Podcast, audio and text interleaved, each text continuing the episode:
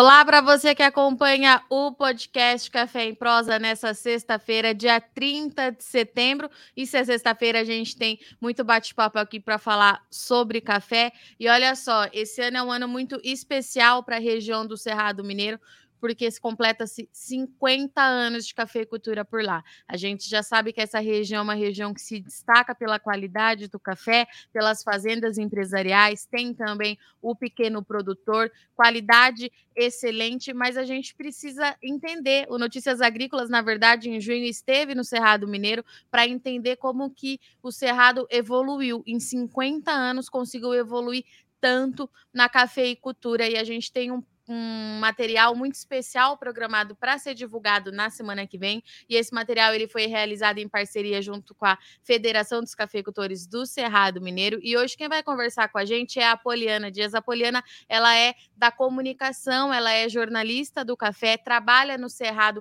há 17 anos e foi essa conexão com a Poliana que permitiu que a gente fizesse esse material que vai ser lançado logo logo. Mas, dito isso, eu vou apresentar então aqui nossa convidada, Poliana, minha amiga, seja muito bem-vinda. Estou muito feliz de tê-la aqui com a gente.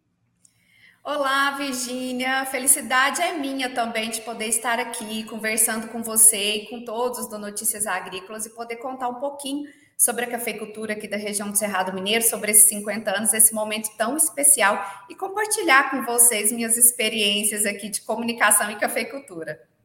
Poliana, vamos lá então. A gente já foi até o Cerrado para entender essa questão é, de produção, como é que o produtor fica no campo, sustentabilidade, tecnologia, qualidade, as mulheres do Cerrado, é, sistema organizacional, todos esses temas nós fomos pessoalmente a entender e todo mundo vai conferir aí nesses próximos, nessas próximas semanas, né, de material que a gente vai soltar. Mas eu te chamei aqui hoje porque tem 17 anos que você trabalha com café. Isso é muita coisa para uma região que está fazendo 50 anos de cafeicultura. Então eu queria entender, primeiro de tudo, que você contasse a sua história com café e depois como é que é comunicar sobre cafeicultura sendo do Cerrado Mineiro, principalmente porque vocês têm feito um trabalho de promoção de imagem muito forte desde que o Cerrado começou. Vamos lá? Vamos sim. Então, Virgínia, eu, eu entrei na cafeicultura por acaso, né? Eu, eu cursava letras, não, eu não tenho diploma de jornalista, eu sou uma apaixonada por comunicação, tenho cursos de especialização na área, mas a minha formação acadêmica é letras. E eu tive é, conhecimento de uma vaga na Expocacer, que é uma cooperativa de cafeicultores aqui, da, daqui de patrocínio. E então fui lá, me candidatei a essa vaga e entrei na Expocacer. É, a Expocacer foi minha porta de entrada para a cafeicultura. Quando eu entrei lá, não conhecia nada de café, não sabia nada, só sabia que Patrocínio era um grande produtor de café e, né, e, claro, consequentemente, toda a economia da minha cidade, que sou natural de Patrocínio, girava em torno da cafeicultura. E aquele universo começou a se tornar mágico para mim e repleto de possibilidades. E na época, a Expocacer estava sem um departamento de, de comunicação efetivo. E eu, como sempre gostei muito, comecei a me apaixonar pelas histórias que eu via ali todos os dias, né? Então eu tive uma conexão muito forte com os produtores. Como era uma cooperativa, a gente tinha presença, tem a presença, né, deles assiduamente. Antes era muito difícil ter acesso à bolsa, né? Quanto que tá a bolsa? Então eles iam muito lá para saber quanto que estava a bolsa, para negociar o café. É, há 17 anos atrás a gente não tinha esse advento da comunicação tão forte como a gente tem hoje. Então eles frequentavam muito a cooperativa e ali eu comecei a conhecer as histórias deles e entender como o café aqui da região do Cerrado Mineiro ele é singular, né? Pelas histórias, pelos atributos, pela atitude que construiu toda essa história. E aí então eu não parei mais, né? Eu quis contar essas histórias, eu quis fazer parte desse movimento é, na Expocacer eu assumi outras frentes de trabalho que não só a comunicação. Fui coordenadora do Educampo, que foi um, uma fase muito interessante também, porque eu pude conhecer mais o trabalho do produtor, né, porteira para dentro, e também como auxiliar porteira para fora, e tudo isso propiciando a comunicação, é, levando essas informações, essas histórias para fora, né, para fora desse dessa bolha que a gente vive, talvez aqui, né? é, na região do Cerrado Mineiro e poder contar essas histórias. Então, eu digo que a comunicação na cafeicultura ela veio junto dessa paixão por contar as histórias dos cafeicultores. Então, é, desde 2005, eu estou na cafeicultura, atuando com comunicação e me sinto muito privilegiada de fazer parte de todo esse movimento e de levar sempre essas informações tão preciosas, né, que sempre saem daqui. É uma história que se renova a cada safra, né? Cada safra nós temos um capítulo novo aqui na história da região do Cerrado Mineiro. E é muito gratificante estar nesse momento celebrando esses 50 anos e poder participar ativamente dessa história, contando essas histórias e criando as próximas. E Poliana, sua família não tem é, produção de café? Não trabalha com isso? Não, eu não tenho histórico nenhum na minha família, ninguém tem café. Eu digo que ninguém tem nenhum pé de café. Eu sou a única que tem um pé de café plantado na minha casa, em um vaso, mas ninguém da minha família é cafeicultor. No entanto, ah. eu falo que eu tenho raiz já afincada aqui na cafeicultura, que sou uma defensora e adoro propagar tudo que acontece por aqui.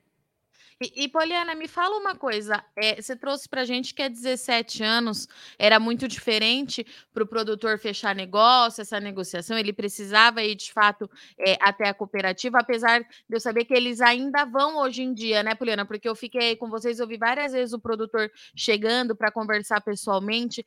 É, enfim, mas como é que você viu é, essa mudança de padrão de comunicação, né? Cooperativa e produtor como é que foi isso? As coisas foram andando sozinha conforme a gente tinha os avanços é, de tecnologia, internet? Vocês fizeram é, algum tipo de trabalho na cooperativa para auxiliar, ensinar o produtor que poderia ser desse novo jeito? Como é que foi essa virada de chave na comunicação por aí? Olha, é, quando eu comecei, né, lá na Expocacé, e hoje eu estou aqui na Federação dos Cafeicultores do Cerrado, é, a gente nota uma diferença muito grande, né? Então, quando eu comecei na Expocacé, uh, os contratos eram fechados por fax. No, tem uma geração hoje que nem sabe mais o que é um fax. Verdade. Né? Então, os contratos eram fechados por fax, os produtores iam sim à, à cooperativa para fechar esses negócios, para ver como estava a bolsa, eles iam. Tinha produtor que ia de duas a três vezes no dia, né? E ali ele tomava um café e ali ele ficava sabendo do mercado. E ali ele se inteirava de tudo que estava acontecendo. Então eles iam muitas vezes. Hoje eles ainda vão, vão muito pelo relacionamento, né? Vão pra, também para saber as novidades. Eu falo que o café é o forte do café é o relacionamento. Então é muito difícil você vender um café sem que você tenha uma base de relacionamento muito bem estabelecida. E esse relacionamento, essa comunicação, é claro, ela foi mudando à medida que a comunicação foi avançando, mas não na mesma velocidade. Então, eu já fiz parte de uma comunicação que era muito offline, né? Eram os outdoors, eram o rádio, que ainda é um meio de comunicação muito forte para a classe cafeicultora, e também é, mural de recado, né? A gente tudo a gente tinha que colocar no mural de recado porque os produtores iam lá, então eles iam ver, e jornal impresso, comunicação por escrito, muito, muita coisa enviada pelo correio. E aos poucos tudo isso foi dando lugar à tecnologia, né? Eu vejo que os produtores eles aderiram ao WhatsApp e isso foi uma mudança de chave muito grande. Então, hoje os produtores eles gostam do WhatsApp, eles, eles se conectam ao WhatsApp de forma muito rápida. Então é muito hoje é bem mais fácil você alcançar é, o produtor enviando uma mensagem pelo WhatsApp, mas ele ainda gosta de rádio. E a gente tem uma segunda geração que já vem mais, né? Uma segunda, uma terceira geração que está super conectada às redes sociais. Então, que por lá também a gente consegue fazer uma comunicação ativa e efetiva com esses públicos. Então, hoje, em 50 anos de cafeicultura, a gente tem aquele público mais tradicional e a gente tem esse público que já é mais antenado às novas mídias, às novas plataformas de comunicação, né? Uma multiplataforma. É isso que hoje a comunicação na cafeicultura nos pede, porque nós temos um público mais tradicional e, ao mesmo tempo, um público dessa segunda geração, que hoje é muito atuante já nas fazendas, nas propriedades rurais aqui da região do Cerrado Mineiro, totalmente conectada às mídias digitais. E, e, Poliana, 50 anos de cafeicultura, é, se a gente for parar para pensar, uma cafeicultura jovem, é, mas ao mesmo tempo o Cerrado deu um salto muito grande é, em todos os aspectos, né? Quando a gente fala em qualidade, em tecnologia, sustentabilidade, produtividade, enfim, avançou demais em 50 anos, que talvez a gente esteja falando aí de duas gerações, para algumas famílias três, e eu acredito que você tenha é, vivenciado muito dessas mudanças, né? Desses anos, nesses 17 anos. Tem algum ponto-chave, assim, que você se recorde que realmente foi marcante para você? Que você parou e pensou: olha, nossa cafeicultura está avançando de fato, está mudando aqui, está mudando ali. Tem alguma história, assim, que você se lembra? Ah, tem, a gente tem muitas histórias aqui, né? É, mas eu vejo que o projeto Educampo ele auxiliou muito, muito a cafeicultura aqui na nossa região, porque o projeto Educampo ele trouxe uma visão de profissionalização. Então, o produtor da região do Cerrado Mineiro ele já é muito profissionalizado, é uma é uma cultura bem profissionalizada, mecanizada aqui na nossa região, porém faltava para ele uma visão mais empresarial sobre o seu negócio. Então eu vejo que o projeto do campo ele foi uma virada de chave muito grande, porque ele trouxe essa visão da profissionalização. Ah, eu sou um empresário rural e eu preciso me comportar como tal, eu preciso conhecer meus custos, né? Eu preciso saber onde eu vou aplicar os meus recursos, eu preciso olhar para a sustentabilidade, eu preciso eu preciso agregar a nova geração que está chegando. E eu vejo que esse trabalho do Educampo, juntamente com o Sebrae, que é um grande apoiador de todas as iniciativas aqui da região do Cerrado Mineiro, ele propiciou um avanço muito grande. Então, o Educampo, ele fez com que essas essa segunda geração ou até a terceira geração se aproximasse mais da vida no campo, da cafeicultura em si. É, o Educampo e também todo, todo, vários movimentos que foram feitos aqui pela Federação dos Cafeicultores do Cerrado, a Fundacé, concursos é, com, uma, com essa parte de tecnificação e também de oferecer possibilidades. Ah, eu sou formada em tal área, mas minha família tem cafeicultura, onde eu me insiro ali. É, e eu vejo que o Educampo ele ajudou muito isso. E outro movimento que eu gosto muito de citar aqui, que não, não víamos antes e hoje vemos, é o das mulheres na cafeicultura. Então, ontem mesmo, nós tivemos um evento da IWCA, o capítulo Cerrado Mineiro, aqui em patrocínio. É, e nesse evento que eu pude participar, junto com tantas mulheres, é, eu conversava com a professora Raquel, que foi uma das idealizadoras desse movimento da IWCA aqui no Cerrado Mineiro, sobre como antes era tão difícil ter as mulheres nos eventos, de vê-las, né? Elas eram muito é, CPFs não tinham muitas caras, não tinham muitos rostos, não tinham muita presença nos eventos, mas havia ali um CPF com o nome delas.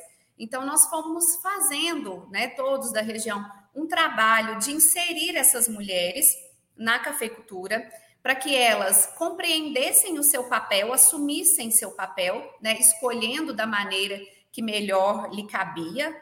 Que eu falo que o universo da cafeicultura é amplo, né? Então, a mulher ela pode se inserir em vários lugares, né? Depende do que ela quer fazer. Ah, ela quer ir pelo, caminho da sustentabilidade, ela, né, com certificações, com manejos, né, de agricultura climaticamente inteligente. Não, ela quer torre, industrialização, ou ela quer a qualidade, ou ela quer o comercial. Então, assim, existem N possibilidades e cabe à mulher descobrir qual que é aquela que encaixa melhor para si nesse momento. E com as empresas rurais e a chegada das mulheres, a gente viu o quanto a, a cafeicultura ela começou a agregar, agregar essas gerações. Por isso que o mote dos 50 anos, né, da nossa campanha é unindo gerações com atitude, porque isso hoje é muito forte aqui, que antes a gente não via. A gente via, né, aquela geração tocando ali, geralmente as suas fazendas pensando em volume, pouco em qualidade, e hoje a gente também vê a qualidade, a gestão, a inserção dessas, dessas gerações e a mulher atuando de forma muito presente. Então, eu vejo essas mudanças como muito significativas do antes e do agora. E, e, Poliana, é engraçado porque você está falando desse avanço é, das mulheres, da participação das mulheres na cafeicultura, na cafeicultura do Cerrado, mas você me apresentou é, uma cafeicultora aí para a gente conversar, a Ivanete, que desde sempre esteve é, na produção e, pelo que eu entendi, ela é uma referência é, para vocês, né? E vocês usam muito ela como modelo, enfim, de gestão e tudo mais. Mas quando é que você acha que aconteceu essa virada de chave para a mulherada entender que, de fato, independente qual fosse é, o seu lugar de atuação, onde ela quisesse estar na cafeicultura, ela poderia estar e ela faria isso com muita maestria? Maestria, né? Tinha a Ivanete de, de exemplo, mas quando que você acha que de fato a chave virou e as coisas andaram? Eu acho que na medida que a cafeicultura ela passou a ser enxergada como uma empresa e que essa empresa poderia agregar várias funções, né, várias atividades ali, as mulheres elas começaram a se enxergar. Mas eu vou, vou te contar uma passagem, uma análise que eu sempre faço. É, as mulheres elas sempre sempre estiveram na cafeicultura, né? A gente tem a Evanete, a gente tem a dona Ana Maria Menezes Mendonça, lá do Carmo, né? A gente tem alguns exemplos que sempre estiveram presentes na cafeicultura e também nos movimentos de liderança da cafeicultura. Então, hoje nós temos esses dois exemplos que são muito fortes, que é a Evanete e a dona Ana.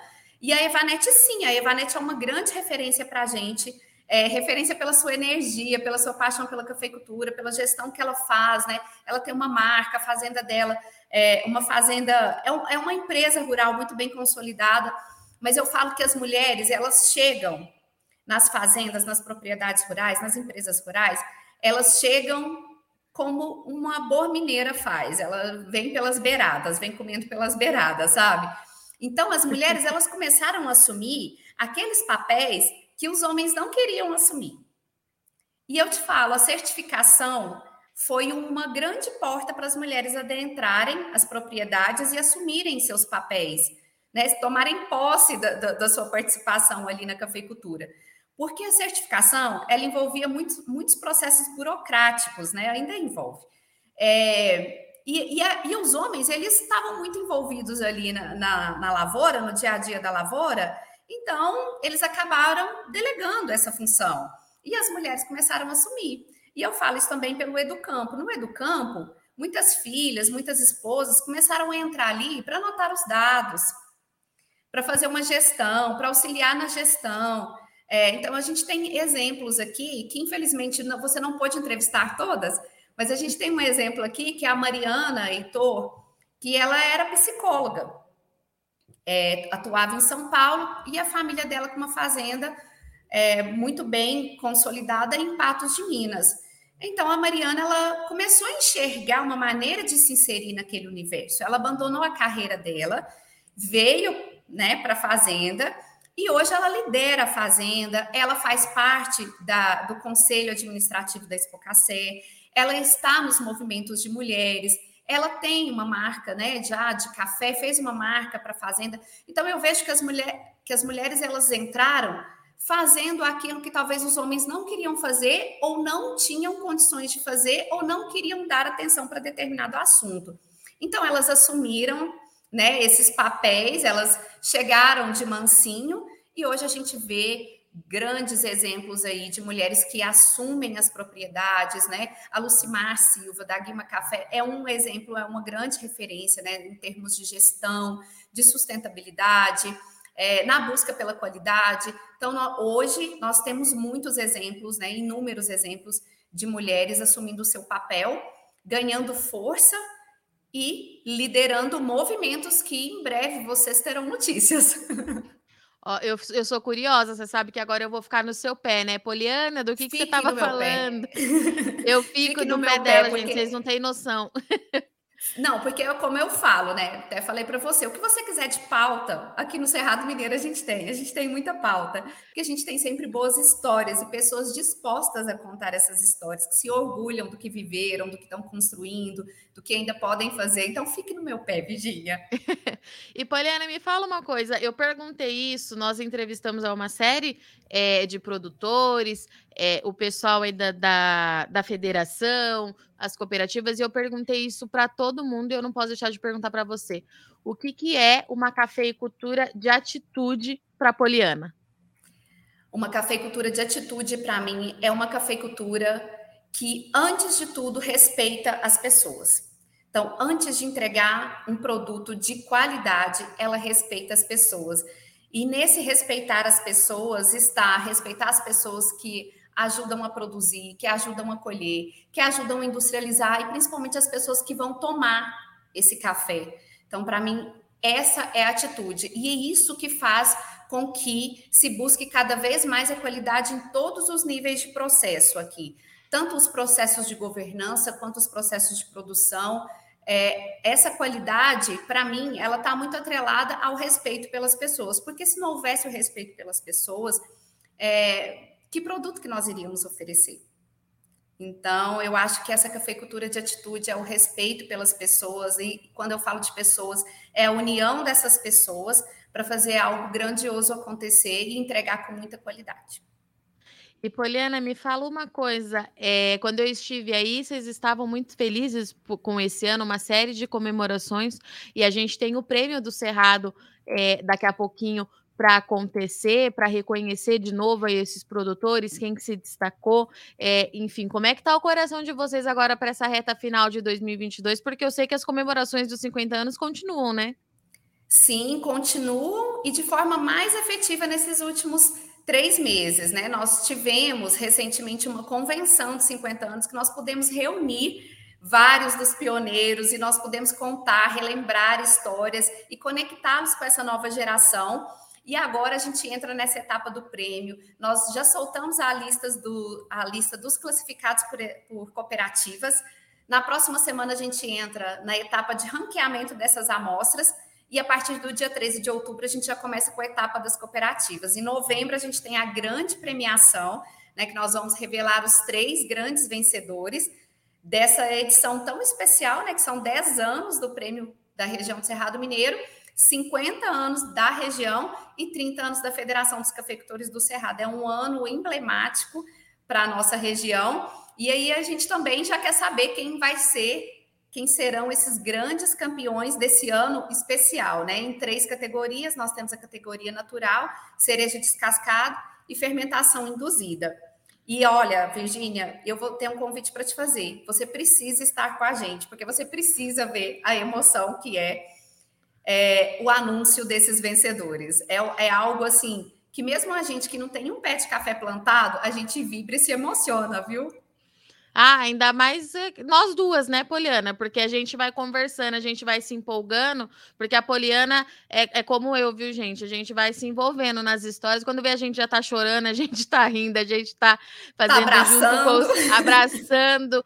É, que isso é uma característica muito do café também, né, Poliana? Eu tenho acompanhado, me aprofundado muito, estou aí junto com vocês é, sempre, mesmo às vezes que virtualmente. A gente vai de fato se conectando é, na comunicação com os produtores, vai entendendo. E eu tenho para mim, Virgínia, que isso é uma característica do café. Você pensa mais ou menos assim também? É uma característica do café. A gente vê muito, uh, eu vejo, eu falo assim, nossa, a Semana Internacional do Café é um evento mágico, porque a energia que tem ali é algo surreal. Porque não é só da região do Cerrado Mineiro, é da cafeicultura, né? As pessoas do café, elas são assim, elas são conectadas e elas gostam de conectar. É, a cafeicultura é uma grande rede, né, Virgínia? Eu não sei se você concorda comigo, mas você conhece uma pessoa aqui que conhece outra ali, de repente você já fez amizade e você faz uma conexão para algo profissional, que de repente já vira um evento, de repente vocês estão num projeto grandioso, conectando mais e mais pessoas. É, eu falo que é uma rede muito gostosa de se trabalhar com pessoas que têm propósito. Ninguém. E é, Ninguém e fica tem... na cafeicultura por acaso, fica por propósito, por amor à causa. Porque você pode até entrar por acaso, como eu entrei por acaso, mas eu escolhi ficar. Eu também entrei por acaso, viu, Poliana? Eu te contei, né? Sim. Eu também entrei por acaso e deu muito, aparentemente deu muito certo. Estamos tentando. É. E deixa, deixa eu te falar é, uma outra coisa. É, e para daqui os próximos anos, quais são as expectativas é, do Cerrado Mineiro, Poliana? Porque você já trouxe para a gente que tem essa comunicação é, com as duas gerações acontecendo ao mesmo tempo, e o mercado de café continua nessa loucura. Não, não falo nem só informação de preço, mas com o consumidor muito exigente, pedindo essa certificação, pedi, pedindo sustentabilidade, o mundo pedindo por mais café, e o Cerrado Mineiro a gente sabe que é uma referência referência mundial quando a gente fala em produção é, de café arábico. O que, que vocês esperam aí para daqui para frente? Então, Virginia, ontem até a gente estava num evento em que o Juliano ele trouxe né, essa questão da quarta onda do café. E essa quarta onda, por, por todas as evidências que ele nos trouxe, ela já existe e está totalmente conectada com o que o consumidor quer. Está conectada com aquilo que a região do Cerrado Mineiro está preparada para entregar que é um café produzido de forma responsável, né, rastreável de alta qualidade, que é aquilo que a gente prega. Então, hoje a gente tem um grande desafio, que é a, o clima, né? O clima hoje é o nosso grande desafio. É ele que talvez vai direcionar os, os próximos passos. E como você bem sabe, nós temos ações aqui para que essa diversidade climática ela seja combatida, ela seja amenizada que são é, dois movimentos assim que lideram né, todos os outros movimentos que a gente tem, que é o Consórcio Cerrado das Águas e o Viveiro de Atitude. Então, hoje, a região do Cerrado Mineiro ela tem um plano estratégico para até 2026, e nesse plano já tem várias estratégias né, traçadas para que nós consigamos avançar cada vez mais, alinhados com aquilo que o consumidor quer, com aquilo que o consumidor busca e respeitando o clima, respeitando as pessoas, cuidando dos recursos naturais, para que a nossa cafeicultura possa avançar cada vez mais e, ao mesmo tempo, cuidar de todos os elementos envolvidos nela cada vez mais.